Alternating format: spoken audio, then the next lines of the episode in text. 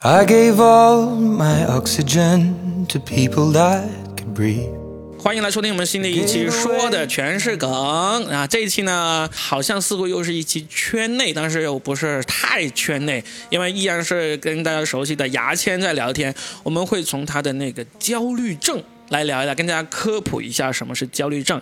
大家好，我是牙签啊，今天又过来跟我们 Robin 录圈内的事情了。其实这个真的不是太算这这个圈内，事情，他刚刚跟嗯我说了之后，我会有点担心，不知道有多少人有兴趣听啊。嗯但是 Robin 很有自信说他自己的播客啊，他也有能力去把这个事情有趣，我们就试一下。对，就是说说录这期播客的一个很重要原因，是因为牙签他刚刚在那个深圳的康宁医院住了两个星期。康宁医院给大家科普一下，就是它是一个精神病医院。对，它有点就是经常我们在调侃里面会说，比如说我们说上海最著名的可能就是上海的什么宛平南路六百号，比如深圳人，我们经常会嘲讽别人有精神病，就会说啊你是不是刚从康宁出来啊？对对对，从小我就有这样听。其实每个地方都有，包括香港，香港也会说你是不是刚从青山出来啊？啊，对对对对，他这个事情就我想补充一下，就是说我出来之后，特别多人在中伤我的时候，都会用这个事情去中伤，比如说啊，你从精神医院出来，你是疯子之类，嗯嗯。我会感受到这种。大家都明白，这个人就是精神是有过疾病的啊。对，好听就是精神上有过疾病，不好听就是这个是个神神经呃神经病啊。所以我这次为什么要录这个播客，主要就是为普及这个事情。那我们先把你这两个星期在这个精神病院里面的经历，我们放到最后说。我们先从完整的，就是牙签这么一个九零后的有为青年是怎么年纪轻轻就有了这个焦虑症？因为你知道，你这个病症的真正的医学名叫焦虑症。但是在我跟你，因为我跟你是很熟悉的朋友嘛，对对对，在我跟你相处的很长一段时间，其实我都搞不清楚这个病症的名字是叫什么了。我一直以为是要么就抑郁症，要么就是社恐、或者狂躁，狂躁，对吧？你记得中间有一次，曾经有一个自媒体想要采访你，嗯，我还跟那个自媒体的那个记者有说，他问我要你的那个微信嘛，啊，然后然后我还特意提醒了他说，我有说 没有，我是说牙签有社恐。啊，呃，你可能跟他说话要，呃，要多点去去引导他啊我我后来还把这个截屏发给你，你就很生气的说、我没有社恐。现在不能生气，现在我平衡很多了。治疗出来之后，对，所以呢，我觉得这一期呢，我们说为什么又叫圈内又不是圈内呢？其实我想更偏重于向大家普及一下这个焦虑症这个精神疾病究竟是怎么一回事儿，对，好吧？那好，我们先从这个焦虑症第一次让你明白自己是焦虑症的那个时间开始说起。我们先说一说这个时间呢，我知道的时间就是二零一六年，我们都在上海效果文化工作的时候。有一天，你跟效果的其他员工去打篮球，很奇怪，就是我那么的喜欢打篮球的人，那天我刚好不在，因为我刚好在加班。然后你们几个没有加班的就去打了篮球，然后呢，你盖了梁海源一个帽，盖了几次呢？真的，我记得很清楚。我后来反复说，说到海源说，你不不需要继续说这个。呃 我跟你说，要是认识梁海源的人要注意啊，梁海源这个人很黑的，就你盖他帽啊，或者说踢球过他呀，你会遭遇不幸的。对啊，被被雷劈，都被雷劈四年出不来。就你跟他一起玩游戏，你不要盖他帽，不要盘球过他，不要穿他裆，你你的后果很严重。开玩笑，开玩笑，啊开玩笑。然后你盖完他帽，然后呢，发生什么事情呃，因为我其实，在一四年我就确诊自己有高血压。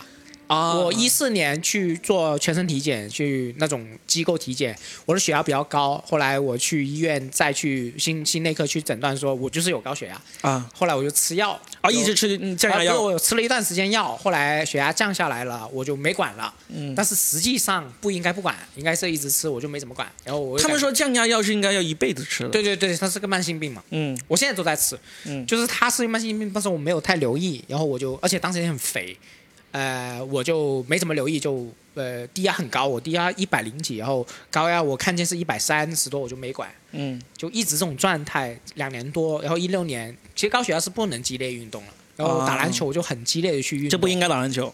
不应该打篮球，起码不应该那么激烈的去打篮球。嗯。啊、我就心跳的很快，很不舒服，嗯。后来当时现在的猫头鹰的一个呃合伙人吧，之类的一个女生叫做周瑜的，啊，周瑜于佩雪，对，嗯。她就带我去，啊，就是你当天打完篮球盖完帽之后，你就血压升高不舒服。后来他就带我去急诊，我以为自己要死了，嗯。就啊很不舒服，很不舒服。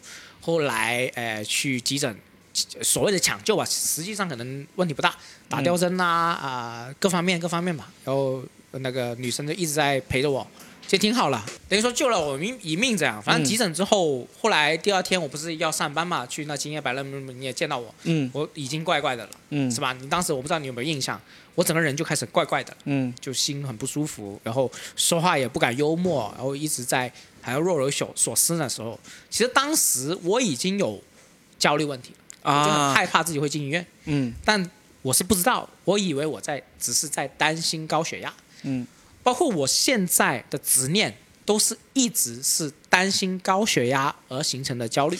哦，这整一个你最焦虑的事情你就是害怕自己再次高血压。对，我先边讲这个经历，会边普及一下。嗯我这种焦虑叫广泛性焦虑，为什么呢？是因为每个人焦虑的原因都不一样。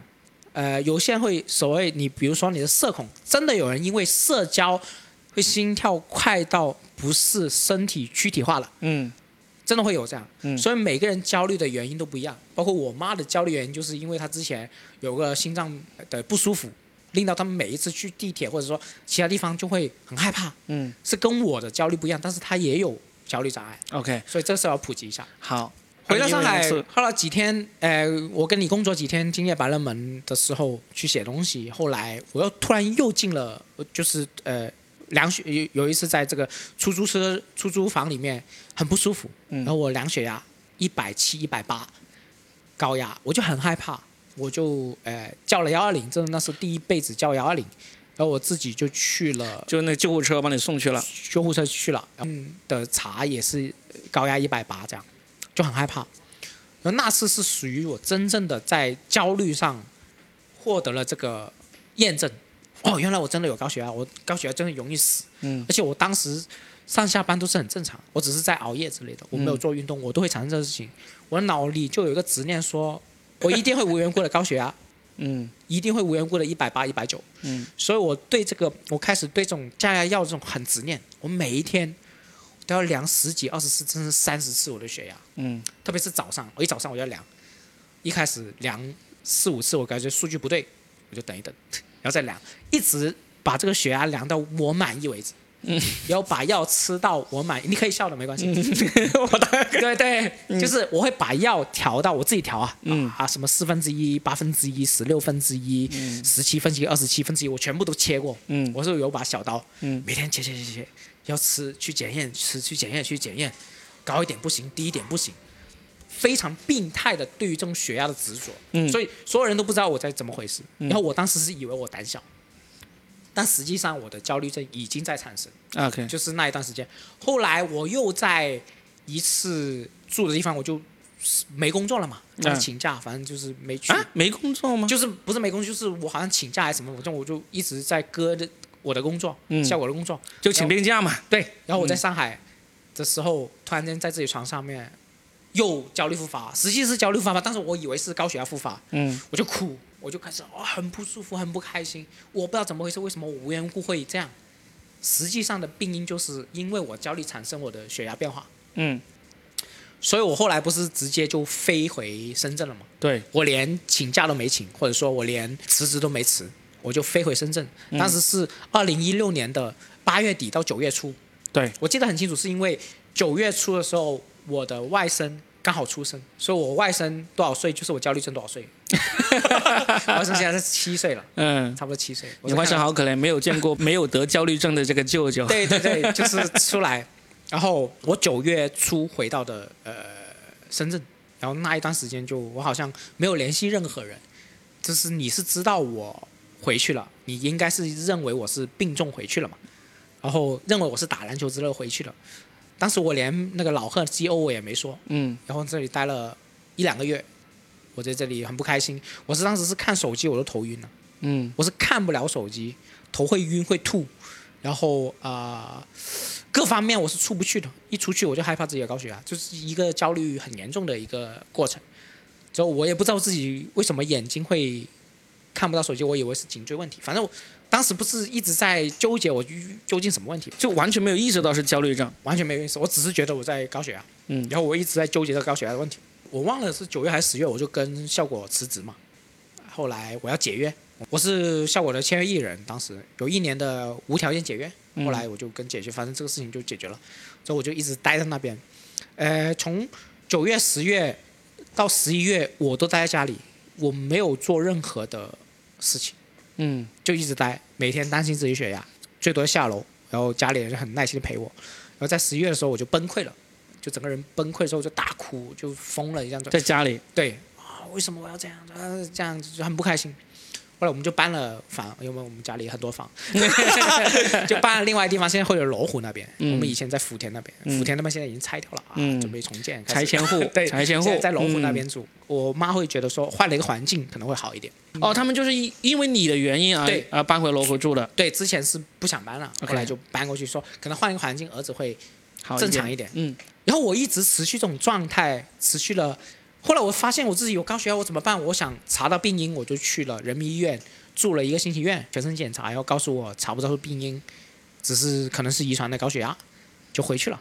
后来这段时间我就一直积极的去治疗我的高血压，完全不知道我在焦虑，就是这样，嗯找了很多偏方、中药，就你住院，他们也没有检查出来你是焦虑症，只是看你为什么会高血压。他有建议我去看心理，呃，精神科，但是我没听，嗯，因为我很抗拒这东西，对。我不觉得我自己有精神就不了解之前会对精神病这个事情是很，抗拒的。一直回避这个东西，因为你本来就焦虑，是你害怕很多东西，你害怕在高血呃高血压的基础上，你又多一个病，那我人生会崩溃了，我可能嗯永远出不来。我当时就想，我应该永远做不了单口演员，永远参加不了喜剧，我就拼命哭。我当时。嗯。就很沮丧，人生最低低谷的时候，好像就是全身检查之后，十月、十一月、十二月这段时间，我都一直待在家里。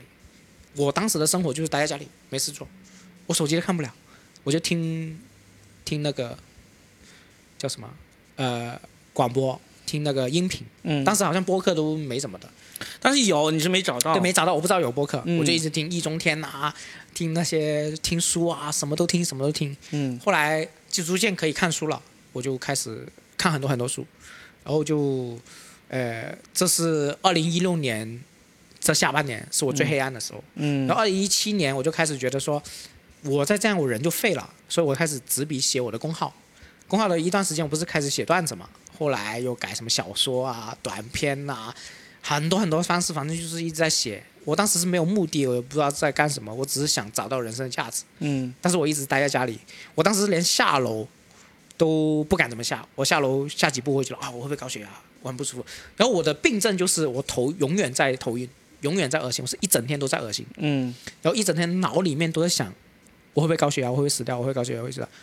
那个执念是在这个脑海里面，是一睡醒，你脑里面就是这个执念。嗯所以为什么当时说我不敢出去外面？嗯，假如说我出去五百米的地方，我家里人还能救我，我出去多两个站，我家里就我很慢了。对 对，因为二零一七年的时候，我也经常，我也是平均一个月就回来深圳一两次嘛，约吃饭，我完全拒绝。你后来开始是拒绝，后来有一次，后来你就可以了，但是你就提出一个条件，吃饭的地方不能离你家超过什么？你要过来，对，不能离你家超过一公里还是五百米？反正类似有这种规则，有个结界嘛。我们当时朋友 对对对朋友就说有结界，对对对，为什么有结界？你们不明白，我就心想，嗯，不明白就对了。就是一个焦虑到严重程度，是你会给自己很多方方框，你以为这样你这个人就安全了。嗯，而我当时是坐不了地铁的，因为地铁一下子就超出五百米了，超出五百米，不能坐地铁。然后我做的所有事情，我都要家里人陪着我。最严重的时候，就是我住的地方，我家里一定要有人。嗯我家里一没人我就慌，就很不舒服，整个人就就开始害怕自己高血压问题，嗯。然后每一天都扯着我妈说你要陪我，你要陪我，要陪我。她下去买菜啊，我都受不了，因为我现在知道你妈妈也是有焦虑症嘛，那时候她确诊了没有？但是没确诊，她也不知道，她也不知道，但是会不会是你把她给搞焦？有可能，但是后来想应该是遗传，嗯。因为她本来就就是有些人，你可能得焦虑症是有个契机，但是你得的几率会很高。嗯我觉得都是有影响。当然，这个事情也让我很内疚，但是你不能这样内疚，你内疚就变成内耗，就是又是焦虑问题。嗯所以嗯我觉得是他自己的事情。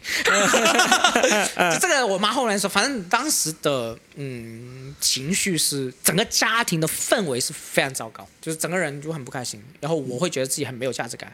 然后当时的话，我我也跟那些记者说，我当时觉得没有价值感的同时，我开始做家务，因为我觉得我做了家务，家里就不会抛弃我。就是我会有这种想法，真的。就 对家里有点贡献，他们对，就不我就拖地，呃，洗碗、收碗，嗯我做了很多家务，嗯。我洗衣服，然后嗯，就是我希望大家不要抛弃我，嗯，但实际上当然不会嘛，当然不会啊，对但只是心理上。对，所以当时的这种灰暗是这样。后来我当时年就阅读很多很多书，我就把我的武侠、金庸的武侠书他妈全部看完了。我不知道为什么我钱哪里来的，我忘了，可能当时你也给我了一点之类的。哦，你有一段时间问我借了很多书啊，对，反正就是我在拼命看书，而且都是纸质书。嗯然后我当年反正一一七年、一八年，我一年应该可以看一百多本书。嗯。我那时候给你推荐那个史铁生嘛，这也是史铁被你生我补反复充一下拿出来补。充一下，也是我写进单子里面，也是个很很愉快、很好笑的东西。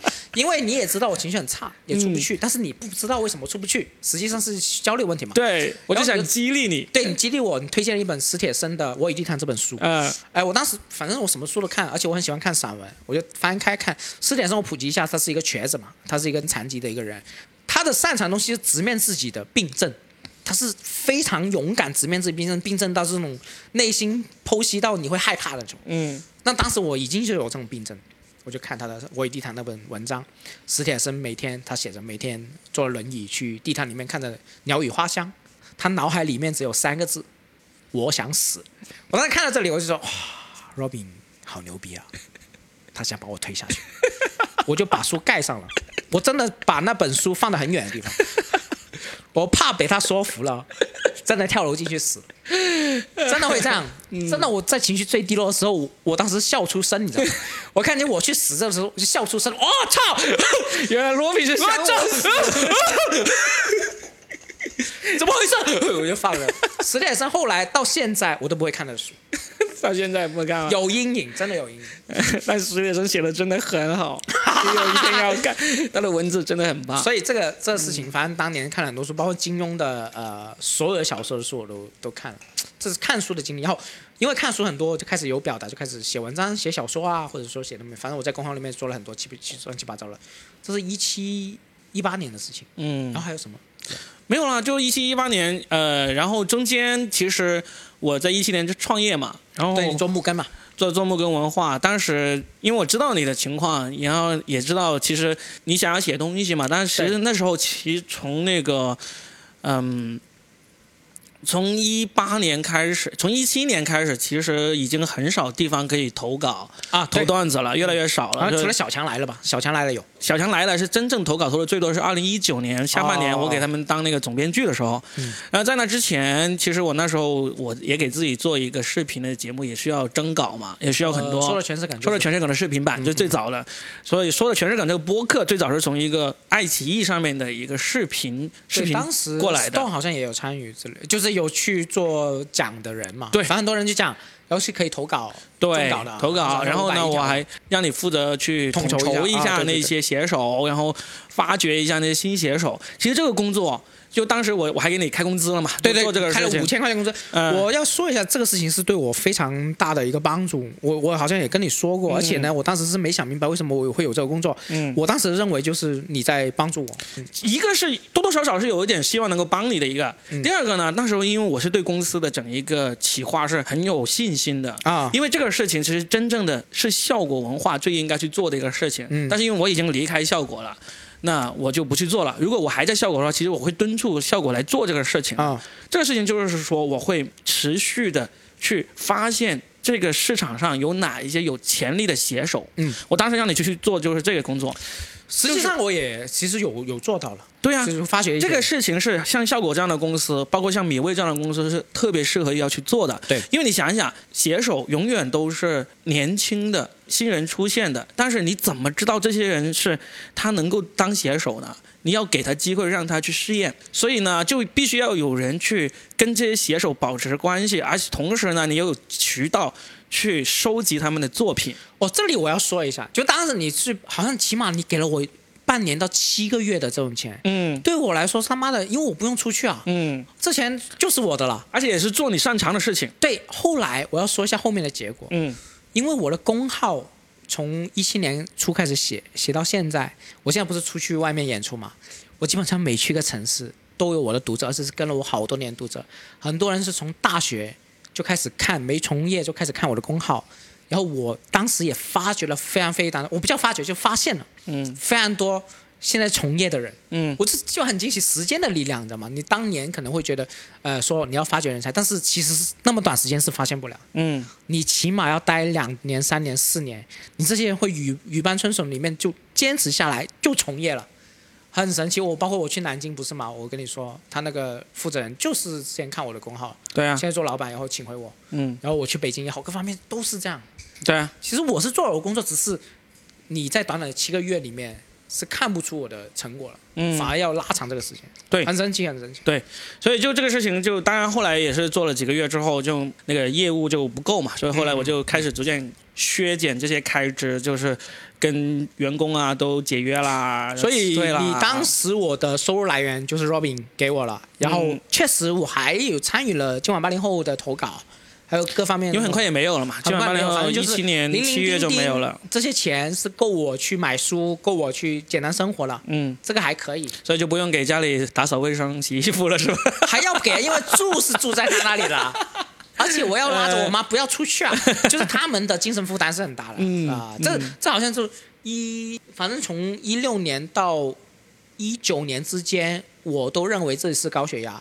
然后我当时是做了很多种理疗啊，就是那种我觉认为自己是颈椎出问题，呃，然后我就去做了很多 关于我颈椎的一些治疗。嗯，我认为我颈椎好了，我血压就会变变低，然后我就做了很多针灸，我妈的，我扎了他妈几百针、几千针，扎在这个后脑勺是吧？呃呃，脖子上脖子上，嗯做针灸，然后经常发疯，嗯经常就是那种发脾气，对家里人发脾气啊，就就网上发脾气，什么都发。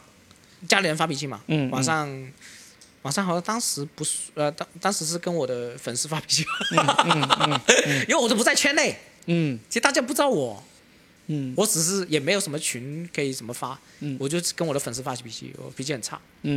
然后当时还有一些哦，还有个时候就是我开班了，开那个喜剧班，嗯。晚上的，一直有坚持，现在已经五十六七期了，嗯。就每个月开一期，好像一七年初的时候开，也开了很多很多人报过名，宋启瑜也报过名，各方面的报过名，嗯就这种班，包括现在已经不能说的陈秋实啊，嗯所有都报过我的名，呃，当时也是一份经济来源，反正当时我工作就是写公号，开班，然后你那个工作，嗯你那个工作没了就开始看书写东西，然后可能每个月有一千两千块钱这样，嗯嗯这种坚持了三四年，然后就感觉好像时间永远过不去，就是我会觉得我这个病什么时候才能好，我这高血压什么时候会还好，或者说我即使高血压我能不能自由的出去，我是不知道。后来有一次医生我我插针插的太多了，那个中医也不好意思骗我了，就跟就就我说，像就像那个毒贩子，也没有对地方下针头了。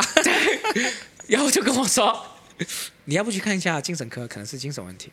就是这个中医他也于心不忍，对啊，然后告诉你 你应该要去后来看我就鼓起勇气，我说：“哎，真没办法，我去看一下。”但是我都没有看精神科，我去看神经科，啊，是内神经科。嗯我去人民医院内神经神经科，就告诉我，确实做了一个是焦虑障碍，当时才确诊，好像一九年的时候才确诊，嗯给了我一些药，就开始慢慢吃药，也有担心。之后有我又参加瑜伽、啊、冥想啊、看阅读啊各方面，才慢慢慢慢开始可以进入这个社会一点点，但是也不敢去开贩卖。嗯，我觉得开贩卖对我来说是非常遥远。对，因为中间其实有试过有一次，我回来想带你去那个帝王的开放买，而且帝王六十九楼，你因为我上电梯的时候我就开始害怕，嗯。就啊操，下不来的，嗯，那么高我下不来的。帝王有三百多米，对对，下不来哦，我死定了，我真的死定了，我我要快死了。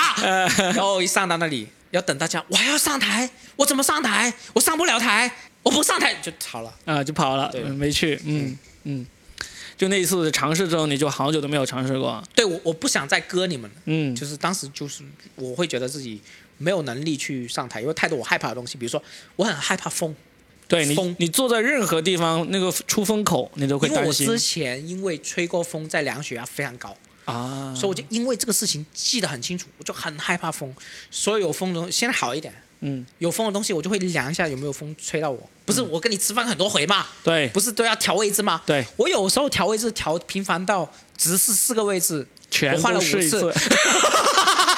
我换了四次之后，觉得那个位置还可以，我就回去了，你知道吗？然后我再会跟那个呃服务员说：“你这个空调会不会关掉？”他说：“没风啊，没风啊，你关掉嘛。” 就很执着、很变态，就是对于完全在控制，就是其实焦虑症是跟强迫症是相连的。对，我有一次严重到什么程度？你以前去看电影也好看那些强迫症患者，你会开三次门去检验这个门有没有关好嘛？嗯我有一段时间就会这样，嗯我是开了三次门，反复确定，我才觉得，啊我原来在我在强迫，你知道吧？嗯我才知道我这个东西，嗯，就是都是后来发现的，就是所以你就是一九年的时候在人民医院的呃内神经科确诊的是呃焦虑障碍，焦虑障碍这是才是真正的，就是我走了那么多弯路，我从三年内我都以为自己是高血压，嗯我以为我自己是胆小害怕，所以我才，然后我所有的很迂回的去做所有的治疗，都是在解决高血压，嗯比如呃插针啊、喝药啊、吃药啊、中医啊，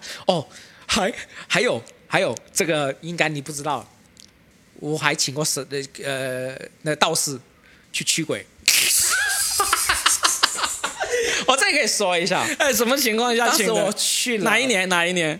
我忘了一七还一八年的时候，嗯呃，你不知道是吧？我不知道，我记起来了，是这样的，呃我去我妈，我妈呃西乡有亲戚，我妈是本地人，西乡她有亲戚，然后我去西乡那边，呃，我就一直不说话，我这个人就很很愣，然后一直不说话，黑着脸，谁跟我说话我就腼腆笑，我是完全没有幽默能力的，当时好像，我不知道你当时跟我说话，我我有没有那么幽默，反正我我们没有怎么说话，都是发微信嘛。就即使发微信，好像也不怎么幽默，对，没有没有抖，你们怎么没有怎么抖？失去了那种我最擅长的东西。嗯然后特别是跟家里人面对的时候，跟亲戚面对，我是安静不说话可以一整天，嗯就在玩手机，就发呆，情绪很差。然后他个保姆就看着我，很小声的跟我妈说：“他鬼上身。”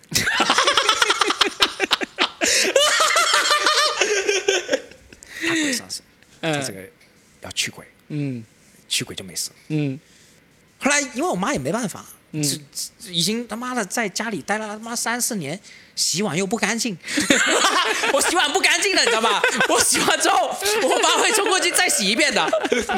我洗碗是不干净，就是拖地洗碗都不干净。嗯那你做家务白做，他妈的，嗯嗯没有任何工作能力的一个孩子，嗯每天在家里又不开心，妈整天面对不行啊，驱鬼试一下吧。后来就请了在一个。下大雨、磅礴大雨的地方，那一天请了一个呃 保姆的老爸啊啊，请了个保姆的老爸啊是个道士。保姆的老爸是个道哦，但是他没骗我，没骗我，真的就道士就来你家，来我家穿着道袍吗？没有，就穿着那种工人的，就就那种普通的衣服，有拿木木剑吗？拿了个八卦，啊那个就是人很好的，嗯也收的钱不多，好像收了两千三千块钱，其实还好，那么远，他是从什么佛山那边开车过来啊，这路费全部没包的。这不跟我们现在脱口秀跑堂会的价格对对对，就是商务差不多。他确实在做他的工作，嗯，而且很辛苦的。呃，首先他是先看了，我这里真的是第一次说，我之前没说，因为有时候忘。他先把这个全全家人的东西，就整个家的布局看完，嗯，风水不错。嗯。啊，这个跑堂风啊，这个跑堂风不能，你要拉个链的，呃，串联在这里就没问题。嗯然后再看一下我，就摸了一下我的额头啊，嗯看了一下摸一下，没什么事，应该。但是我还是帮你驱一下吧。磅礴大雨，这来都来了，呃，来都来了，然后来来都来了。他就带了，他说啊，现在要买条买两只鸡，嗯。他去跑，我妈就跑去买鸡了，嗯。然后就做仪式啦，什么蜡烛那些东西做，有的哎呀呀呀呀呀，拍我的头，啪啪啪，回走了，类似我忘了，嗯嗯，你继续走，没事了，回家走走。我有点夸张话，他忘了，反正做了一些仪式，反正头拍拍，叫我的鬼走，有人跟我说，没事了，都走了，不要害怕，每天早上六点半起床，嗯，去散步，散一个小时再回来。我操，他应该是瞎说的，他应该就是瞎说，因为这好些难受，每天早上 六点半起床啊，对我来说不难，啊。我没事做。你睡得早是吧？对我，我真的是六点半，我他妈当时持续了他妈两三个月，我都这样。我听话嘛，因因为我想救自己，我没办法了，你知道吗？我鬼都驱了，嗯嗯嗯，鸡也吃了。呃，对啊，就什么都没有。当时是呃去了鬼之后，确实两呃，我要想办法。其实你别看我那么焦虑，但是我是一个很积极的人。虽然因为我找不到病因，但是我花了很多时间去解决这个高血压的问题。嗯对啊，然后当时有一次很惨是什么呢？我高血压、焦虑出不去，我他妈还痛风，但是我没有吃任何海鲜，你知道吗？嗯但是有些人就是人生不幸运，嗯嗯，我痛风，而且痛风我是脚踝走不到，我没吃任何就肿了嘛，肿了嗯。一个月，嗯，人家可能一两个月呃一两周都没事，我是一个月一直不行，然后我又去扎针，又去针灸，又给又给医生骗，那个医生说不是叫你去看精神我换了我换了一个，换了一个因为他不愿意看我，换了一个针针针扎了很多，嗯。然后我又就很不开心，就说因为可能你们得痛风没什么好不开心的，但是我当时就很不开心，嗯。我觉得为什么什么都是我，我还痛风还一个月，我本来是只能在家里走，我现在家里都走不了，我只能在床床上躺，嗯。就很不开心，嗯。就很很狂躁，真的很狂躁。嗯，还有什么？没有，那就是就是就是发病的这些啊、当时很黑暗嘛，好，然后我们就说回一九年，你就基本上确诊了，一九年都在治疗你这个。就吃药，吃药其实情绪就好很多，因为我吃了药之后，我的害怕的感觉开始降低，我对这种执念开始降低，然后我的，因为我有时候我不开心，我我焦虑很很严重的时候是，我一睡醒我就开始焦虑，一睡醒脑子就不舒服，就会呕，就会吐，嗯。真的会这样，我现在都会时不时有，就是它躯体化了。后来吃药之后，慢慢我就开始遇到瑜伽这个事情，瑜伽其实帮助我很大，因为我以前是很肥，运动不了。但为什么我可以参加瑜伽？我会认为瑜伽的运动量不大，因为它只是站在那边 伸下拉伸嘛。嗯然后我试了一下，我觉得可以。后来我就报了一个瑜伽，我很喜欢那个瑜伽，那个瑜伽叫梵音瑜伽。我 对，大家知道为什么我会笑成这样那你？先听我讲，在铺垫，我在铺垫。我来讲，呃，你来讲。梵音瑜伽，我当时一年是一万多块钱，我也不知道我的钱哪里来，我忘了，好像是刷卡之类的。嗯一万多块钱，我去参与了。然后我真的喜欢瑜伽这东西，我每周可以做两到三次，甚至有时候是四五次。因为那边的，一开始我学瑜伽是为了拓展我的圈子，因为我我没得去开贩卖，我没有任何圈子，我希望运动参加圈子，而且我想认识女生，瑜伽多女生嘛。嗯但我一般是中午去，全是阿姨。啊，这里我不知道会不会有一些男性凝视的感觉，嗯嗯，反正就特别平静嘛。嗯，对，全是还好是阿姨，对，全呃比较平静静，特别平静啊、嗯就练练练，慢慢开始喜欢这个东西。然后我一开始是练阴瑜伽，就慢慢开始，我现在就练阿汤了，普拉提阿汤就是没有，啊先开始练什么？阴瑜伽，阴，啊、老鹰的鹰，不是呃阴阳的阴，阴阳，就是阴瑜伽，就是嗯主要是拉伸和啊、压腿的那种 OK 是非常轻松的，还有冥想那种。现在我已经运动量起来了，嗯我就练阿汤。练普拉提，其实这是瑜瑜伽的一种，其实是三种东西，但是我统一就叫瑜伽。OK，有训练，然后开始学冥想。冥想我有下载那种 app 冥想，冥想对我身上有处。冥想我要普及一下，可能很多人不知道，冥想就是注意呼吸，就比如说数呼吸，呃，你数一两次就数，呃，比如说从一数到十，重复从一数到十就是冥想了。冥想就是这样，冥想是有助于缓解这个情绪压力的。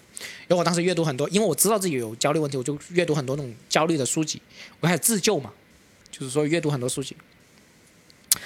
这时我慢慢慢好，后来你不是呃木根没了嘛，然后你回深圳了嘛，嗯回深圳之后你也在鼓捣很多东西嘛，但是你其实有邀请我很多很多次，但是我一直在拒绝。嗯。后来我就叫你以后不要找我之类的，就是不要找我去参加这个活动，我好应该也有说嘛。嗯，后来二一年我不是就才第一次，哎，说了，我那时候回来其实有找你一个，就是录那个博客，对博客你可以说，对，博客跟你。是你最早期的录呃说的全是梗，对我，因为我刚刚从我是一九年，我是一八年底从那个上海回来嘛，回来之后我就找你录播客。我先是呃开车去你家附近，啊对，不超过五百米的范围。对，因为你当时有好，我现在补充一下，当时有好几个朋友亲自来我家了，嗯，包括子龙，他是知道我的地址的，你知道吗？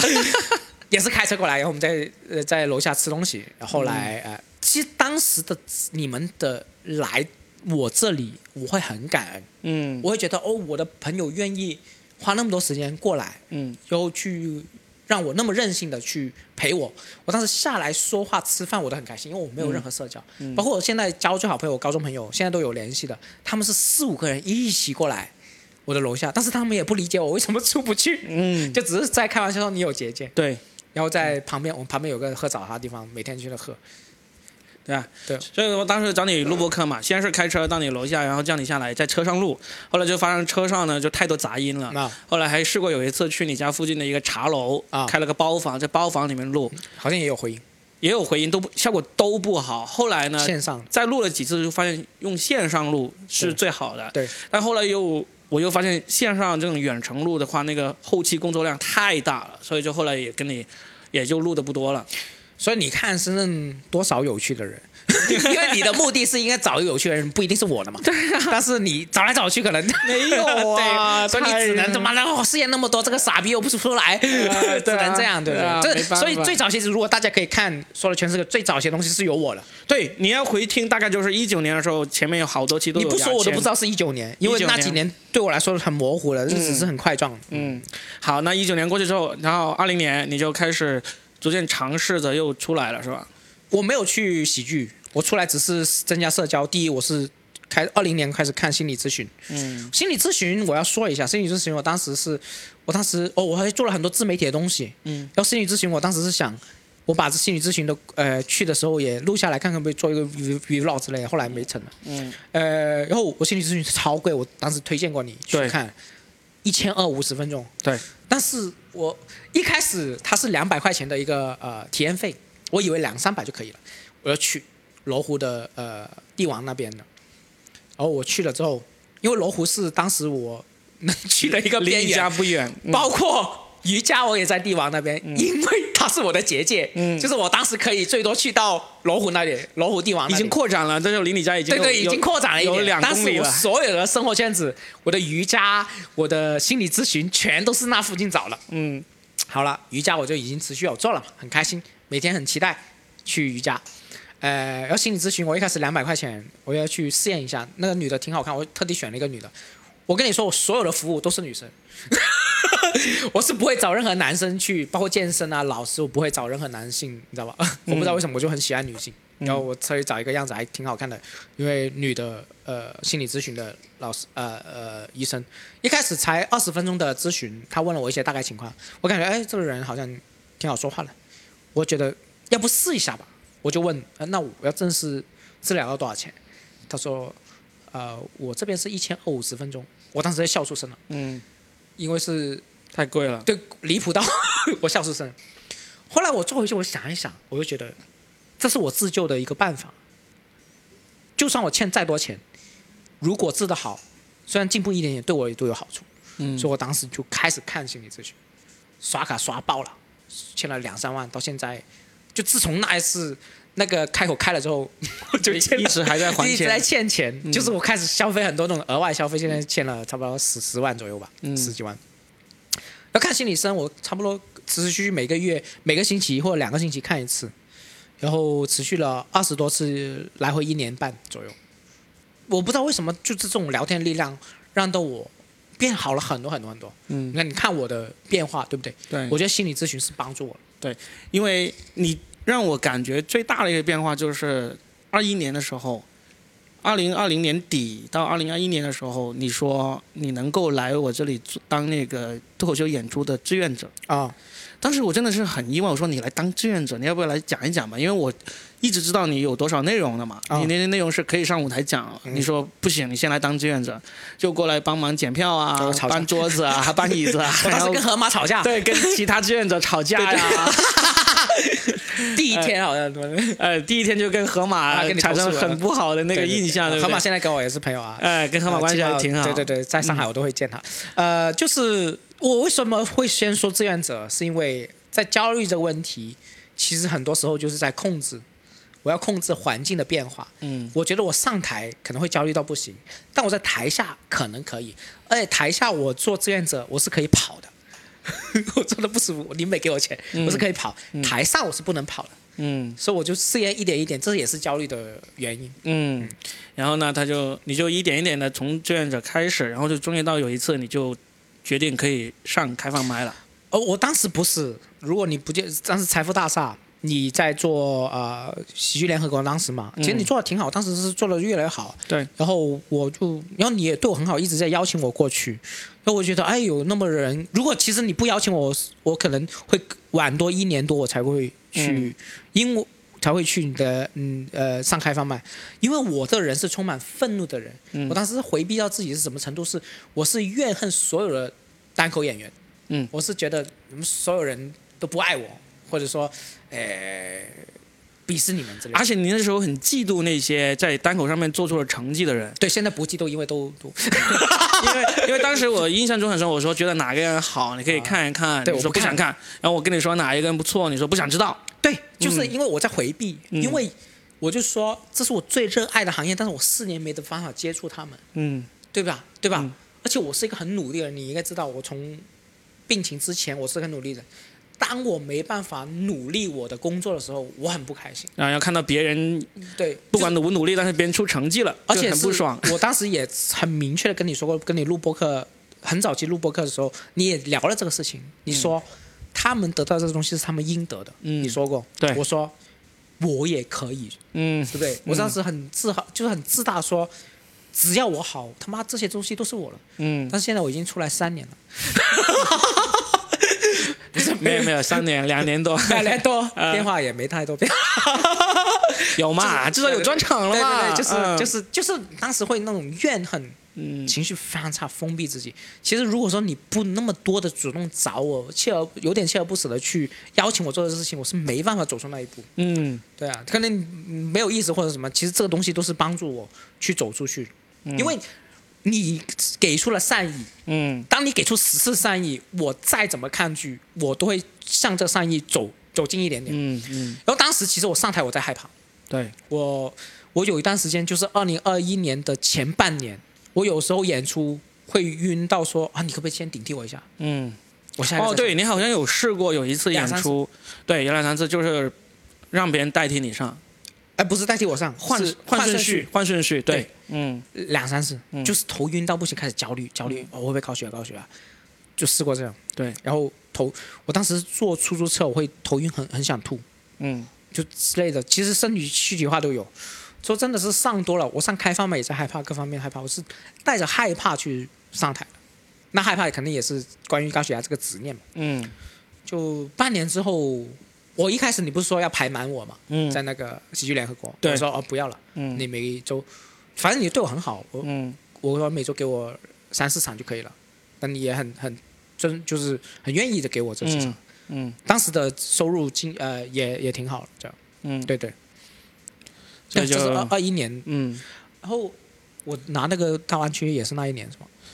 对，然后呢，其实我觉得有一个，在我看来应该是对你挺大帮助的，就是二零二一年的十月份，你拿了那个大湾区比赛的冠军，那个是我对自己的单口自信回来的那一瞬间。对因为我之前参加过很多小比赛，都这种争霸赛，他妈的全部跟新人一起比的，对一直输。那次算是你的里程碑，那个那次算是你的对，那次算是你的一个里程碑式的一个胜利，对，就是里本身就不管这个奖大家看来怎么样，嗯但是这个是我拿回单口自信，后来一发不可收拾的这个点，真的是这样。对，因为那一次其实真的是你是天时地利人和什么都齐了。嗯。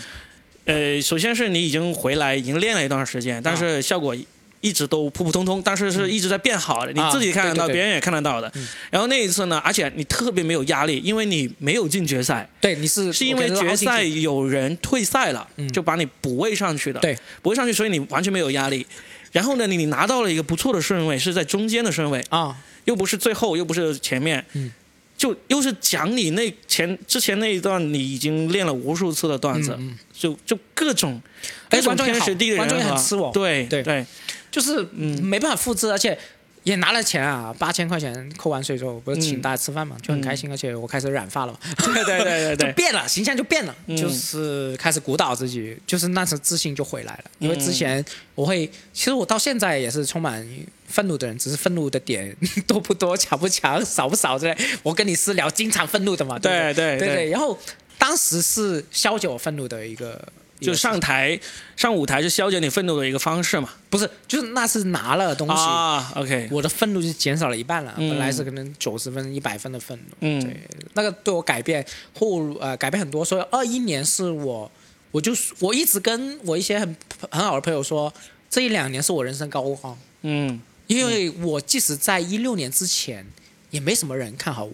我也是一个很普通的一个喜剧演员，对不对？嗯我在圈内也完全不出名，我只是一个可能朋友之间，可能比如说你会欣赏我一点，嗯有些人会欣赏我一点，但是、嗯完全没人在意我的一个人。嗯，好，那所以呢，你二一年拿了一次冠军，其实对你心理上一个很大的帮助。嗯之后呢，你就演出啊，各方面都正常了，就像一个普通演员那样子，就不停的去各个地方演出。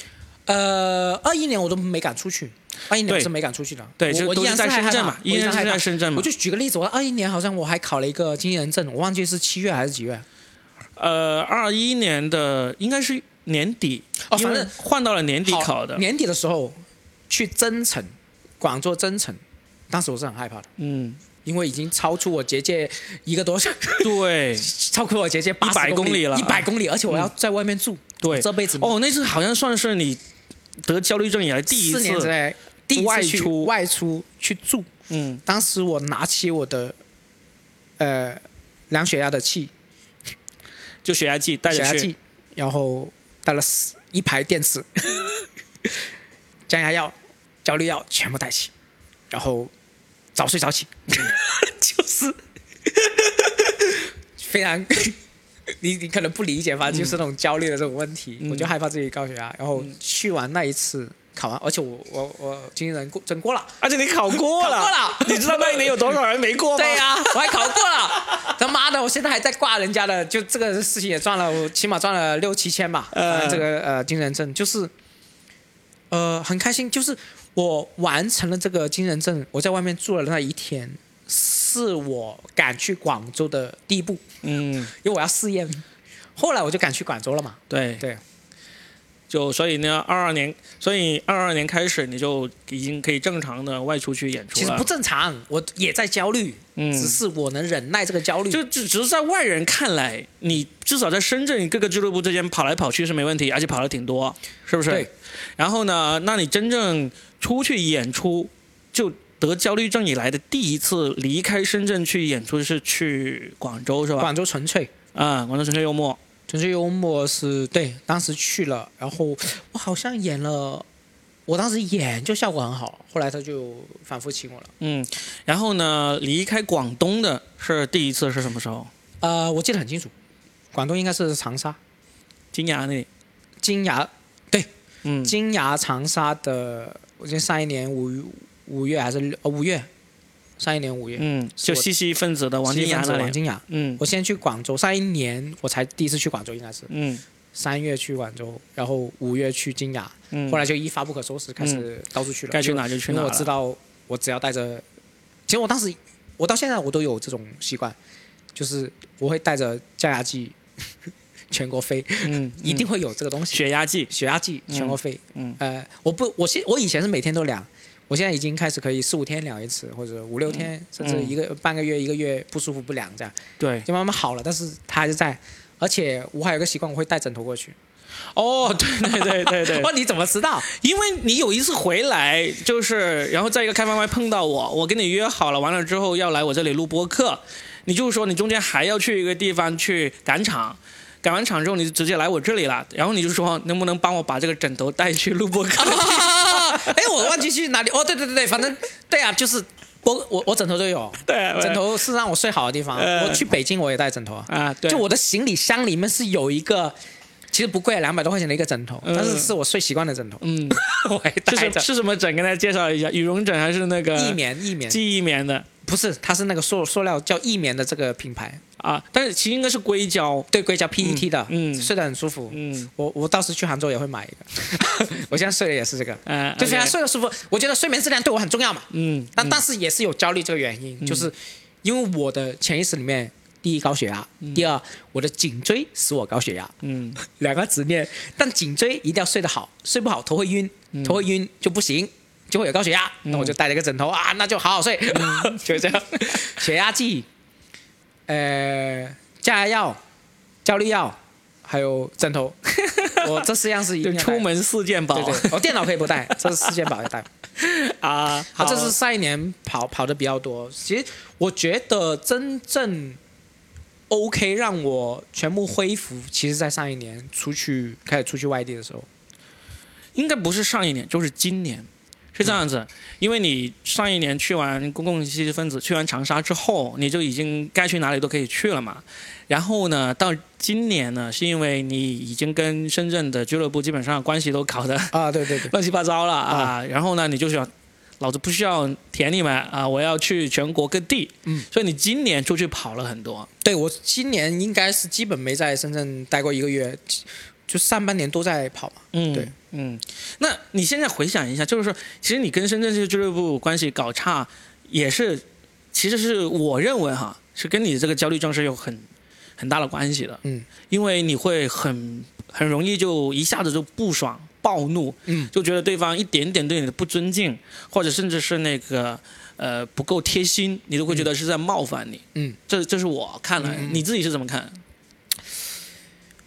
我觉得跟我脾气有关。其实我从小脾气就很差。嗯，我当时认识你，我都跟你吵过无数次架。我拉还拉黑过你几次呢，但是当时我是没有焦虑症，嗯所以我觉得跟我的焦虑关系不大，是跟我的脾气关系很大，嗯而且我的怨念很大。我是一直特别，我觉得是跟那个焦虑四年积累起来的怨念是有关的，因为嗯怨念是要发泄出来。嗯我会，我其实回想自己，我会很需要人家爱我。嗯，我觉得我家人是爱我，我一直觉得外界不够爱我，嗯我就会很生气。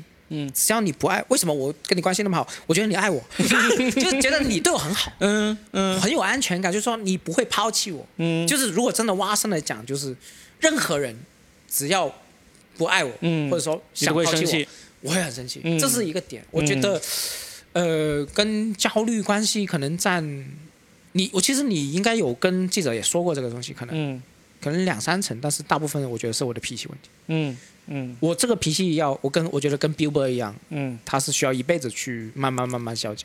Billboard 有一个厉害的地方，就是他把这个怒气放在舞台上，嗯，就是他私底下有没有那么容易跟人撕逼啊，或者爆炸啊，其实我们都不太知道。知道，知道，对对对对对对，你这说了很多有道理。我很多怒气在私下，反正我在舞台上可能啊，当然有时候对观众生气了，但是大部分起码我的内容上不是那么愤怒的，对，所以这这就是我要检讨的因。为 Billboard 它有一个技巧上厉害的地方，就算他在舞台上是被观众给惹怒了，他是能够用那个段子的方式反击回去。所以他可以好笑。这个需要功力，需要锻炼。嗯我的舞台愤怒我就好笑不了，嗯所以一直是会有这种状态。所以我也多少也有点这样的状态，我就很容易，呃，对别人产生敌意。但我没有见过你在舞台生气，我没有在舞台上生气，是因为我知道不可以在舞台上生气，但是我内心是很生气的，但是这是我能够掩盖。我我我的生气的点跟你不一样，你生气是会爆出来，我生气是会只是把这个深深的敌意给记住，而且呢，而且呢，还是私下？哪里都是。但你私下有时候会爆发，我对我私下会爆发呀，但是在舞台上，就是说我我是很容易对别人产生敌意的人。嗯，那这个呢，就导致你看，包括我，你看我是在舞台上，我做什么都可以，我做主持，嗯大家都说好，对不对？我演出第一位、第二位，哪个位置我都都能够胜任四，号位才是最有价值的。哪个位置我都胜任很好。但是我是，你可以，要是你看过我主持的话，你会发现我是很不喜欢，或者很很少跟观众有很多互动的。你是怕他跟你有敌意吗？我是知道，我要是跟他聊一两句，我就会在对他产生敌意。我对他产生敌意的话，对方其实多少也能感觉到。那就算能够感觉到，大家都保持不发生冲突，但是就不可能好笑了。哦，我我我原来一直我不知道你为什么不互动，我以为你只是纯粹的想讲段子，原来是你是知道自己容易我发火知道，就是我也不叫发发火，我一定会跟他不产生冲突，但是那个敌意上来了，你就很难去搞笑了。所以其实我就谈点题外话，我一直觉得你的脾气控，比如你之前你会说，呃，跟我私下说你经常发脾气，有时候会自己心态不好嘛。嗯。但是我我会觉得我理解你，而且我会觉得你好像发火也没我多啊。我当时会觉得觉得这个事情是小事情，嗯。其实我们两个都是那种经常情绪会不好的人，嗯，对，真的会这样。对我觉得会理，我会理稍微理解你这个东对。，这就是一个原因。好啊，那说回你，你就是，呃，所以二三年你开始就全国到处跑了嘛，然后呢，你也发现不管去到多远，是吧？你最远已经去过东北都去过了，那就出去哪里演出都没问题了。啊，基本上然后你就你就觉得是不是就是这个焦虑症这个事情已经基本上没啥问题了？呃，我觉得我我已经基本可以生呃。嗯没有太大影响，嗯但是还是需要药物啊各方面，所以才会产生了我要住精神对，所以呢，就到这个二零二三年的六月，你就约好了要去那个康宁医院对住两个星期。就是我今年是这样的，我本来计划是七月才约，嗯，这约是年初的时候我，我其实每个月我会复诊我的医院医生，只要我回深圳，就算抽两天我都会复诊一下。嗯首先拿药，第二是跟我的医生简单讲讲我的一些病情。那其实没什么话说，因为我一直很稳定，医生也觉得我很稳定，事情很小。后来医生就年初的时候建议我说啊，你要不住院？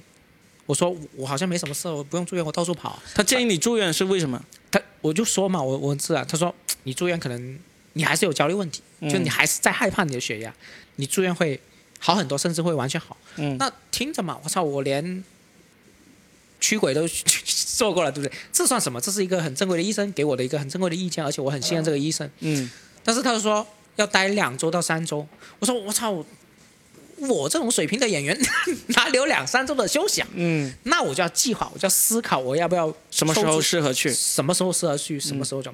后来一开始我也在看剧，后来琢磨了一下，我发现我可以给自己一个月的时间休息。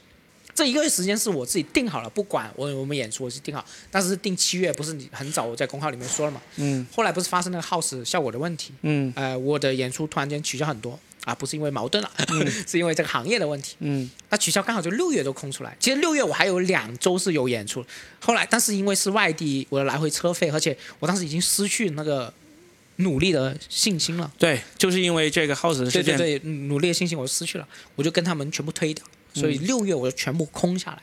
嗯然后七月本来不是应该休息的嘛，那我也没约啊，那就变成六七月约，现在是六月底嘛。嗯那六月，我一开始是六月初，我以为因为我五月提前两周，我五月中就开始打电话约，或者六月初就发生了一些事情，就大家有有事情忙嘛，还有马军的专场各方面，大家又邀请我去看，我就马清就约我好多次，我就觉得我我一定要看看，所以我就推到了十二号，六月十二号我才住院。嗯嗯之前我就做了很多什么纹身啊，什么染头发啊，然后去点痣啊，做了很多那种拉拉杂杂的东西。嗯，好，所以呢，你就跟医生约好，然后就就六月十二。他他是实际上是这样，我不是跟那医生，因为医生是门诊的医生，呃，我预约是住院部，我要打电话给住院部，然后跟他说我的情况，然后我就可以住院，啊、但是医生会先发过去我的信息，之后我说我是黄俊杰，呃，我有焦虑问题，我想去住院，嗯，然后他说啊、什么时候有空，我就说了大概时间，后来他说啊、我保证不了哦，我大概有空位，我会提前一天通知你。嗯。后来反正就十二号正式的啊，十、一号打电话通知有床位，我就十二号就去了。然后因为六月我最终的目的就是为了住院，所以我住院的时候很开心，就是住院那一天很开心，后来没有那么开心啊。但是住院那一天，我觉得哦，我的任务起码完成，我在休息这个月我可以完成了我很多我想完成的事情。然后住院的时候，住院其实挺自由了。首先，呃，我是焦虑障碍，那么焦虑障碍在康宁医院是有三层楼，哦，就是有三层楼是为这些焦虑障碍的人而设的。对对对，特别多。那我可以说一下，康宁医院有几个我我已知的这种病症。第一是焦虑科，焦虑病症三层，每一层大概有三十到二十多个床位，我都问过了，三十多个人，只要我那一层有三十个人，然后两个人一间房，其实是一个非常好的住宿环境，有空调，还有起码两部的那个呃空气清新的那个机器，嗯那，环境很好，有个人洗手间，各各方面。他就是怕你们焦虑，所以一定要舒适。然后呃，这这些之后呢，他我一开始是四人床，四人床都是过渡床，就你住了一天左右，你就可以移到双人床。我觉得，因为我之前住院，我在人民医院住院，他妈的是四人床到五人床，很多人啊。但是后来就去了焦虑科，你两人床那哪里找啊？嗯嗯 住宿环境很好，而且床又舒服。嗯我，这次没有带枕头啊，居然不需要带枕头。对，没得带嘛。嗯但是那个枕头是舒服的嗯啊。然后我觉得环干净也干净，最重要是护士都是非常温柔、非常好的护士。嗯啊，我觉得服务是就起码这个呃，深圳的医疗资源，深圳康宁医院是一个很高质量的一个精神科医院。嗯因为我刚刚你看，我普及了一个小时的东西，你会知道焦虑症的病症是怎么样，其实就是害怕，也可能对于正常人来说是有点难理解，但是总体来说是不会伤害到别人的嘛，嗯它只是自我害怕。嗯好，焦虑科我等一下会普及我焦虑科遇到什么病友。焦虑科是三层，我们有个精分科，就精神精神分裂精神分裂我也要普及一下，不是精神分裂就有两个人格不一定。嗯有些人精神分裂是有幻听，幻听也算是精神分裂的一种。但你幻听实际上也不太影响大家，不会伤害大家。所以我觉得是，呃，好像之前黑灯也普及过哦，你瞎子不是说永远看不见东西，他总是有点光可以看得见。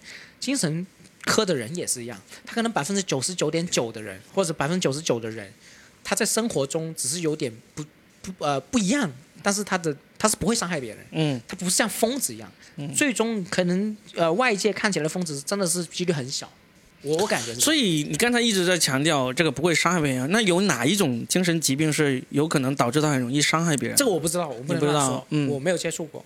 然后我呃精分科有一个嘛，还有一个就是抑郁科，嗯，抑郁科是闻风丧胆，但我不知道，我只是在焦虑科听到。应该应该是很多人吧，抑郁症、抑不是大家不愿意去抑郁科，啊 不愿意去那一层，都说那一层很可能会更不舒服、更不开心之类的。啊，就是焦虑科是很愉快的，大家就是就是大家一开始看都是所有人都是很呃，就是有说有笑了。嗯但是他们的，因为他们害怕是内化了。嗯当时就是我刚进去的时候，觉得焦焦虑科好吵。我一进去就有个女生在在众人面前开始对着手机在唱歌，唱的很大声，嗯好像完全不管人家的看法。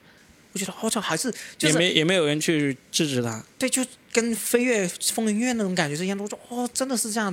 然后有些人就是真的坐在这边待着不说话，嗯有人看手机之类，就是稍微有一点感觉，哎，我真的是刻板印象，真的有点像。嗯，我后面会解答为什么会这样。嗯嗯 后来，然后他们我们的康宁医院也有一恶趣味，他所有呃的画都是呃那个梵高的风格的画，啊，就挂在那个走廊那些画。梵高就是有精神病，对啊，对啊，对啊。就觉得很恶趣味嘛。对，我当时看见的。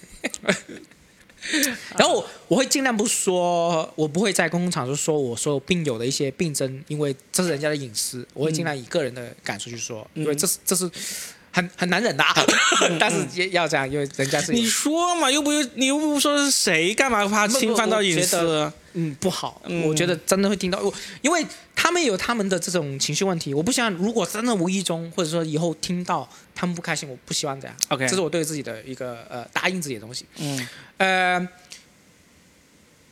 然后然后他们两人床，我现在说什么？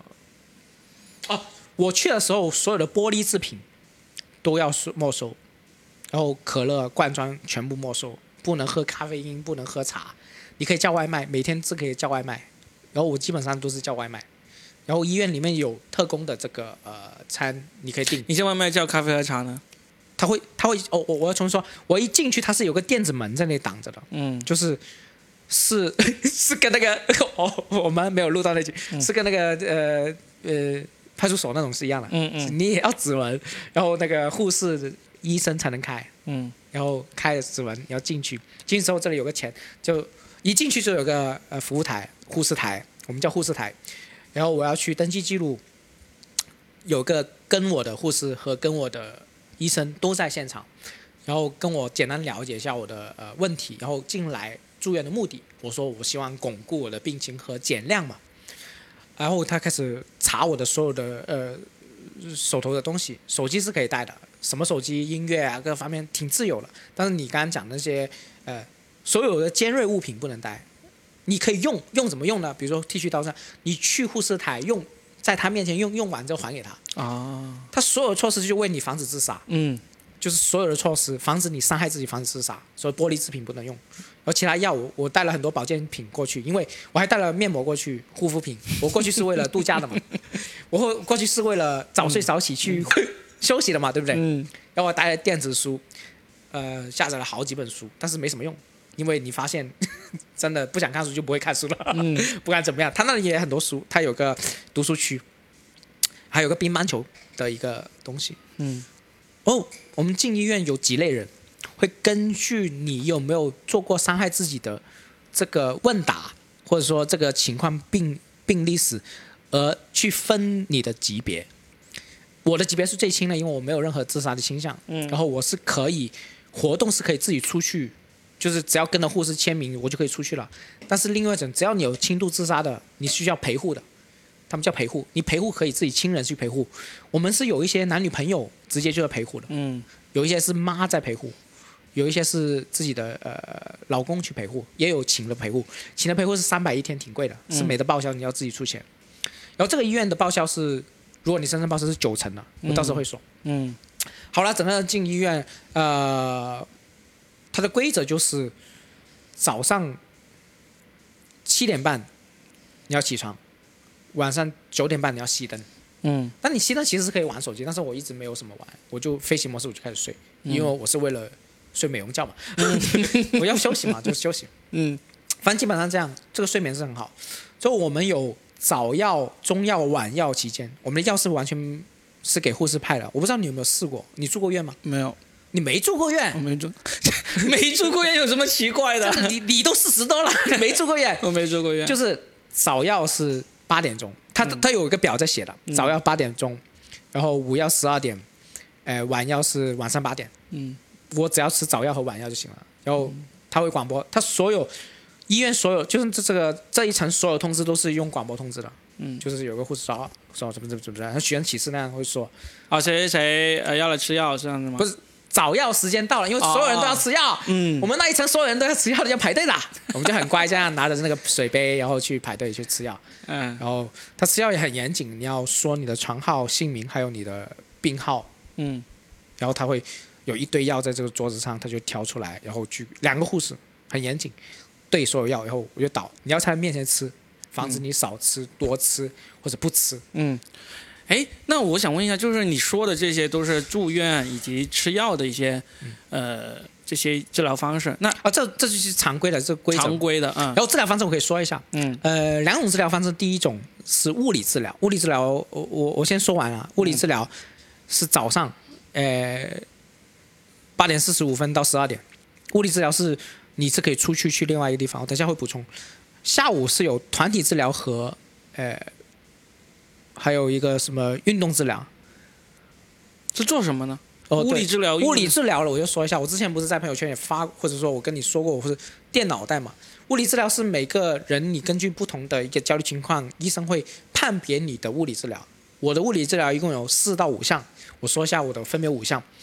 第一项是呃失眠治疗，失眠治疗很傻的，就是他反正那个治疗是你去那边登记完之后，他一个灯大 亮着，就跟那个看管所的灯 一样，一直亮着，要有音乐，然后你就听这个音乐，听着灯，十五分钟就过去了。我不知道什么治疗方式，哦，他就是给你一个环境，环境，这个环境其实是比你正常睡觉要恶劣的，因为他开着灯。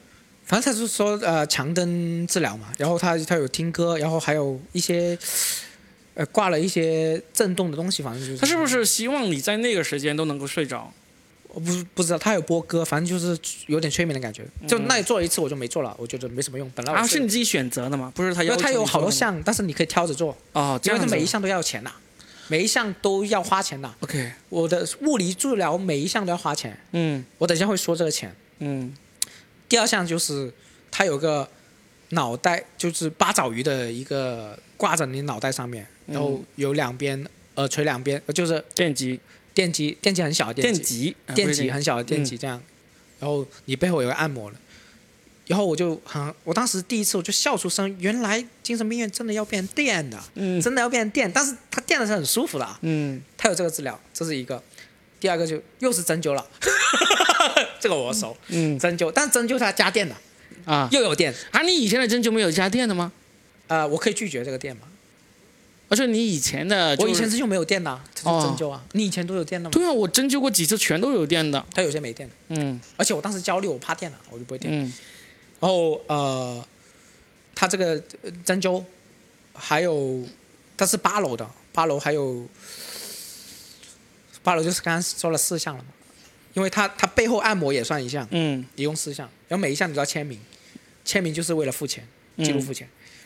七楼有两项，两项是我觉得比较重要的，就是其他地方没看过了，是第一个是它有个类似磁铁那样的东西，你要躺在床上，然后它这磁铁轻轻的压你的这个左额头或右额头，我我是右额头，之后它有个敲击，哒哒哒哒哒哒哒哒哒哒。哒，敲击你的额头，对，它咚咚咚为什么呢？他说会刺激你的这个脑黏膜，就是叫脑反射的脑黏膜，你刺激的多的话，可以改善你脑内的这些状态之类。反正我我听不懂，我就是嗯。哒哒哒哒十几分钟。第二种是叫脑反射的这个治疗是，好像也是电还是震动，它是一个类似眼镜那样，然后你就呃夹在你这里这个两个眉毛眉毛之中间间，嗯然后有点电的感觉，反正又是电，基本上它所有东西都含电的，就是电你的脑袋。其实我做的过程中，因为我的焦虑已经差不多好了，而且，呃，我要去外地才害怕嘛，所以我不知道有什么反应。后来发现是真的很有帮助。什么东西很有帮助？就这个治疗，我其实做了很多次，我都不知道有什么帮助。嗯，后来我不是出去了嘛，后来我发现哦，我的焦虑情绪真的降低了。不是你你你你是说你在这次住院之前就已经做过这样的？没有没有，住院的时候，你说你后来出去你你也没有出你你你现在才刚出来啊我？不是说那个拘留所那个东西，我开始不害怕。哦哦哦哦就你会发现你这个焦虑情绪会降低了嘛？啊，OK，真的有用知道，我来我说一下，就是说你发现有用，是因为你出院之后马上就遇到了一些比较强的刺激的事情，但是然后呢，你就发现这么强的刺激对你来说都呃不是那么像以前那么害怕。对，而且呢，啊我之前是呃，就出来之后量血压，我是一百五，呃，低压九十多，嗯，九十八这样。如果以前的话，我就害怕死了。所以你这次真的就是很好的，你出院之后遇到的一个强刺激的事情，就真的是帮你验证了你住院两周的效果啊。对，因为我之前在医院，我觉得没什么呃，不是好像没什么进步。反正做了就做了，也不知道有对对对对，啥作用后。来出来之后，真的是好像反正他我我累计做了十次嘛，嗯，其实十次是一个疗程，你会发现哇，真的挣得多了，那个脑袋你没有那么害怕，而且情绪没有那么激动，是这样的这样。但是你如果你跟我说话，我还是基本上以前的我没有那么呆滞，对不对？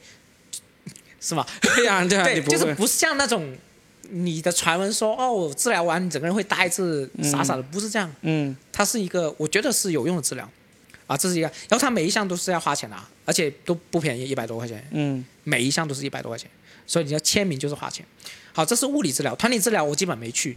嗯团体治疗我去过一次，它有点像互助会那样，比如说它有几个主题：焦虑症团体治疗、抑郁症团体治疗、啊、强迫症团体治疗，这这这三项，还有呃，先说这三项，它有点像那种戒烟互助会，有个医生很有经验的医生，或者他好像都不是医生，护士长的嘛，他会叫哎你们分享一下你们进医院的一些感受和你焦虑的问题，嗯然后有人轮流说，想说说说完之后，医生会根据你的情况去解释你要怎么看待这个东西。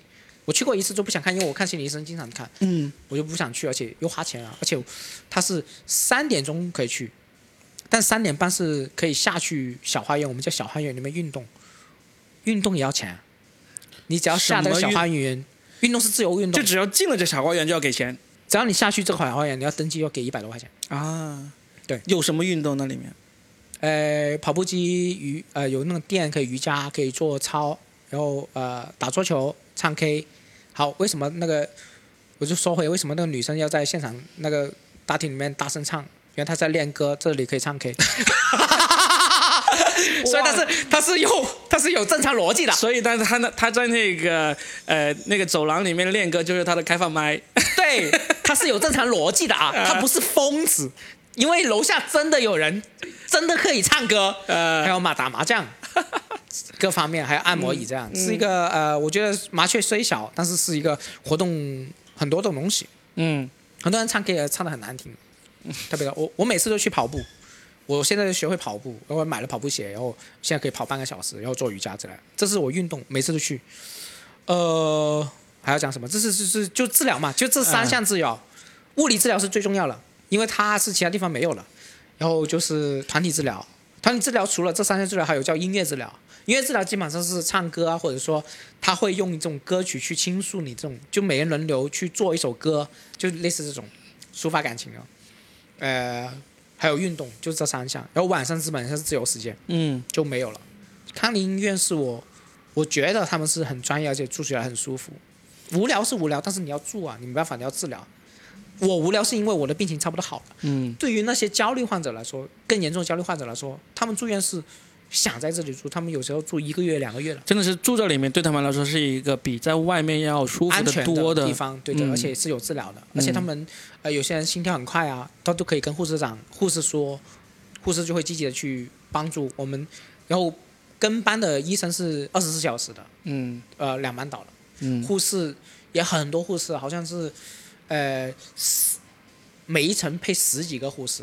我一开始不是在四人床里面觉得很吵嘛，嗯但后来我就搬去我旁边有一个抑郁重度抑郁的一个小青年，十八岁，就安静很多，就一直在玩手机。后来我有一次去外面，回来的时候看见他整个人站在床上，站在床上就抓住他，抱着他，你干什么？啊，说哦，这个遥控器按不了这个电视。你怕他自杀，怕他上对对对对啊，笑死我了！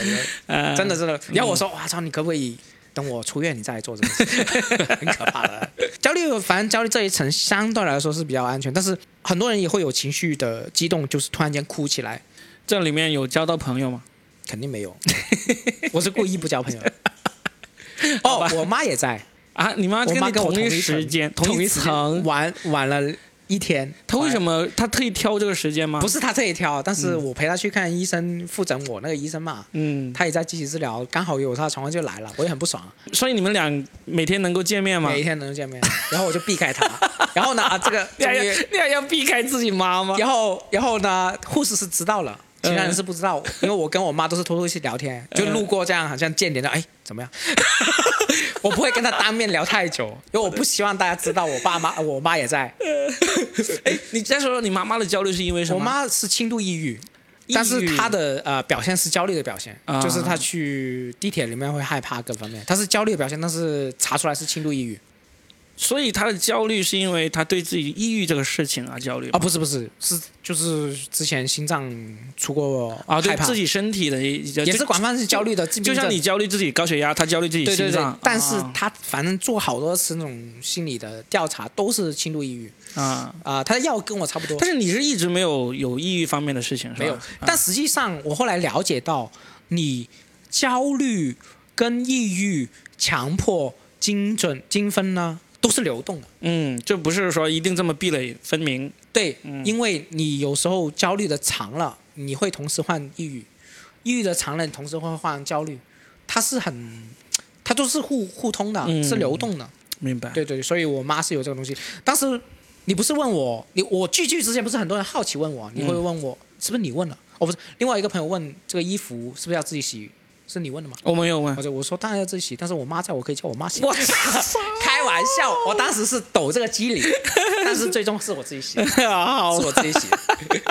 我当时开玩笑嘛。呃啊，所以最后啊，你当时好像继续之前你还问我什么？你问我可不可以玩手机，对不对？我忘了问你什么。对，类似这样。手机是可以玩，而且但是没有 WiFi，、嗯你要买流量，所有人要买流量。OK，所以你在里面都是穿病号服了，是不是？哎，是这样的，呃，其实你在我们是有个病病号环，嗯这个环是一定要带，因为你脱不出来，你洗澡也要带。但你病号服是只有两套，当时不是一场校语嘛？你在这这一层里面是穿什么衣服都可以的，你可以自己带的，啊，你也可以。我在后来在优衣库都买了好多衣服去，因为太多衣服撕掉了。嗯你就买。然后你病号服想穿就不穿，想穿就穿，想不穿不穿。但是我现在要告诉你，因为我们那个电子门是一直关着的，所有人是不能过来看望，除了每天每周日的下午两点半到四点半，就周末的下午两点半四点半可以探望。你探望是怎么探望？其实也挺自由。你进了这个电子门，登记完之后，你可以在大厅里面做任何活动，你可以陪你的亲戚做任何活动，聊任何事情，这两个小时，你只要不进病号房就行，啊，所以是很自由了。明白。然后当时我姐是过来看我了，嗯呃，看我和我我我我妈这样，嗯就很方便嘛，一看看两个，然后 然后然后就是，但但是他们这些很有偏见，因为我他们不怎么管，他会跟我妈视频嘛，有谁跟你妈视频？我姐和我爸嗯就会经常说啊，你不要跟那个神经病院住那么久啦，快点出来啦，嗯，就一直说，但是没有打给我，但我知道这是一个积极治疗。嗯然后电子门是这样的，我刚刚说的所有的团体活动，呃，治疗这三项东西一定要护士带。嗯你要先签你的外出单，每次都要先签名。签完出单之后，呃，护士就会集中点会广播说啊，三、点四十五分，下午三点四十五分，我们会第一批去做团体治疗，要来的请到护士台集合，然后我们就全部过去，嗯要要数，就开始登记啊，谁谁谁谁谁，要开电怎么，要坐电梯，电梯一定要一部电梯。如果不是两部电梯的话，你就一部电梯等完之后，一直等到你第二部电梯来，然后一起拉或去送我们去目的地。嗯然后我们走也走不了，呃，去了目的地，比如说我在八层里面做物理治疗，我们回去的时间是有两个，比如十一点、十二点，十一点之前你可以去那边等，然后护士过来接，你再回去。嗯就所有的行为是不算自由的，是你一定要根据护士的带领这样。嗯，然后这三个活动都是这样，嗯，所以最后你就住了两个星期，然后你妈妈也是住了两个星期。差不多。对对，她她是今天出院的。所以呢，这就是你的整一个焦虑症。但是你现在这个治疗算是结束了吗？呃，因为我住的也不够久，我觉得是有帮助，但是我依然还是会有焦虑问题啊。只是他所以你还是要再吃药。肯定要吃药。你这一次呢，就是最终的结果就是医生给你减了半颗药。哦，我觉得是这样的。我去之前我就没有打算断药，嗯因为对我来说，我跟焦虑共存了，从一六年共存到现在，嗯，我是接纳这个事情。包括我高血压，我一直认为情绪障碍和呃高血压都是慢性病，嗯所以我就共存它，我吃药没有关系啊。而且我做了、非常多的体检，我都是正常，我的都是很良好的一个情况，所以没有关系。我现在就开始要普及一下，就比如说你们刚刚讲那么多，呃，情绪障碍，很多人进医院住院是为了断药，我妈也是为了断药，我就跟她说，你不是为了断药，你是为了接纳它，嗯你是会知道自己怎么回事，你要需要的话就要吃，不需要你可以停，可以减减少，但是你要需要的时候你就要吃，你不要去纠结这个药的东西。嗯因为我现在半，我现在吃半颗这种抗焦虑药，但是我有时候会吃到一颗或两颗，我就我会吃啊，没关系就吃嘛。嗯就是你你你，好像之前你会一直问我说啊，呃，效果怎么样？效果怎么样？我就觉得说，你住院除了是个体验，而是怎么说呢？它是一个帮助你，比如说你团体治疗，你团体治疗互相倾诉，你是告诉你你要怎么面对这个情绪，嗯包括那个主任医生也告诉我，我说我是很焦虑自己呃高血压，他告诉我一个东西，让我没有那么害怕，就讲了一句话就很有用，他说。那你这两三年有没有因为高血压进医院？我说没有，嗯那就不怕，你死不了。就是就就是那么短的一句子哦，我就是开始，因为我就开始哦，血压高一点也不怕，嗯因为它是一个可接受的范围。嗯，对对对，基本上这样。好啊，那行，所以就是，呃，你现在就算是完全接纳了，就是说有可能自己这辈子都要跟这个高血压还有这个焦虑症共存的这么一个人生。是是的，嗯然后就要积极健康生活嘛。你看我都嗯不喝酒，对吧？嗯不喝酒不吸烟。然后我我现在最后要澄清一下，就是刚刚我也讲了，大家不要对于情绪患者嗯有那么多的偏见。如果你们听完这一集的话，嗯。不管你是不是，要多点理解，因为我们不是疯子啊，嗯，真的不是疯子。而且嗯比如说之前我出了院之后，很多人有争执之后会真的会说我，只要有争执，因为我这个点太好打了嘛，嗯嗯。就跟这个点太好打了嘛，嗯。就是跟死矮子差不多，就说、啊你这是个疯子，进疯人病院。嗯。其实我没有生气，但是我知道有些人听到会很不开心。嗯我为什么没生气？是因为我知道自己怎么回事，我有足够的自信去面对这个事情。但其他人不一定啊。我希望你们如果真的听完这集，不要不要去嘲笑这个事情，嗯你要去多理解这个事情。嗯然后第二就是，我身边很多焦虑患者，也有一些未确诊的。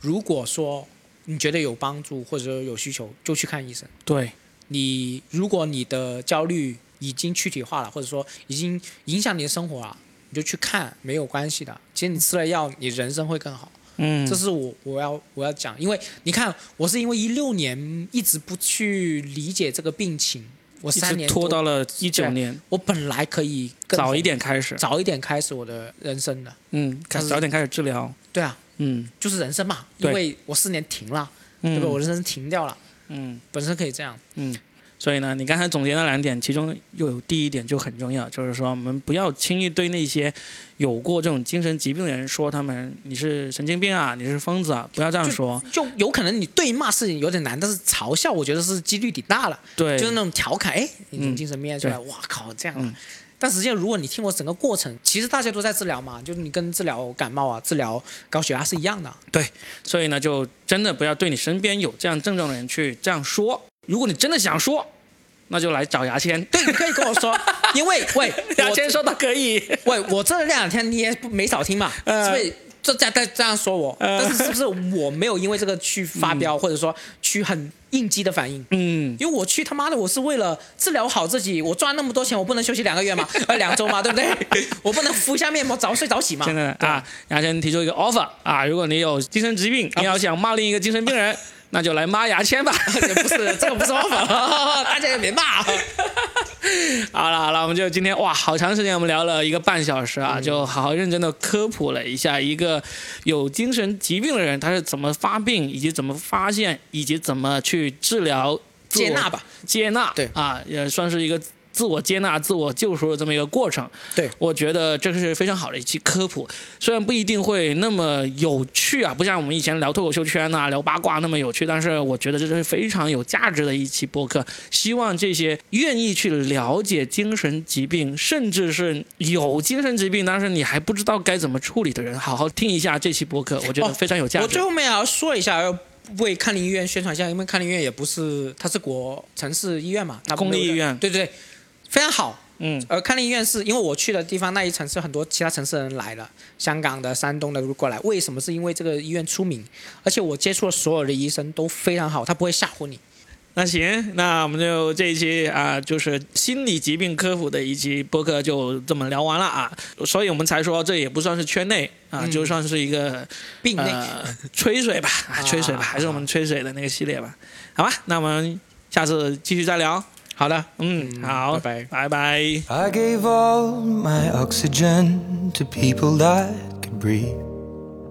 I gave away my money and now we don't even speak. I drove miles and miles, but would you do the same for me? Oh, honestly. Offered up my shoulder just for you to cry upon. Gave you constant shelter and a bed to keep you warm. They gave me the heartache, and in return, I gave a song. It goes on and on. Life can get you down, so I just numb the way it feels. I'll drown it with a drink and out of date prescription pills. And all the ones that love me, they just left me on the shelf. No farewell. So before I save someone else, I've got to save myself.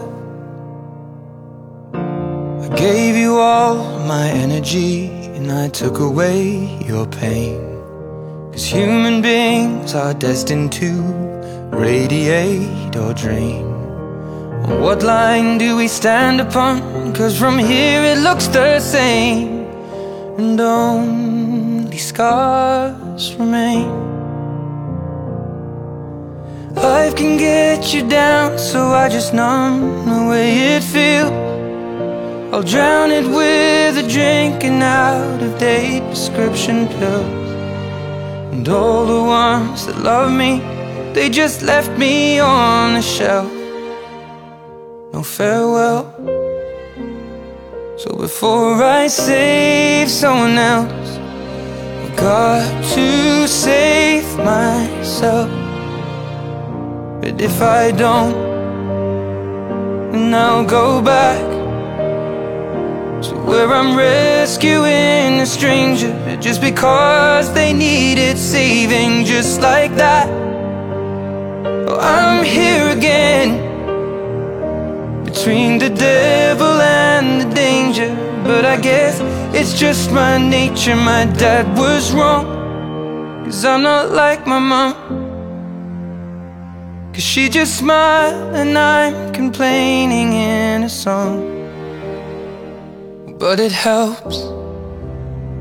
So before I save someone else, I've got to save myself.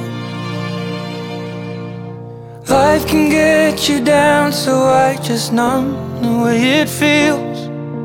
I'll drown it with a drink and out of date prescription pills. And all the ones that loved me, they just left me on the shelf. No farewell. So before I save someone else, I've got to save myself. And before I blame someone else, I've got to save myself. And before I love someone else, I've got to love myself.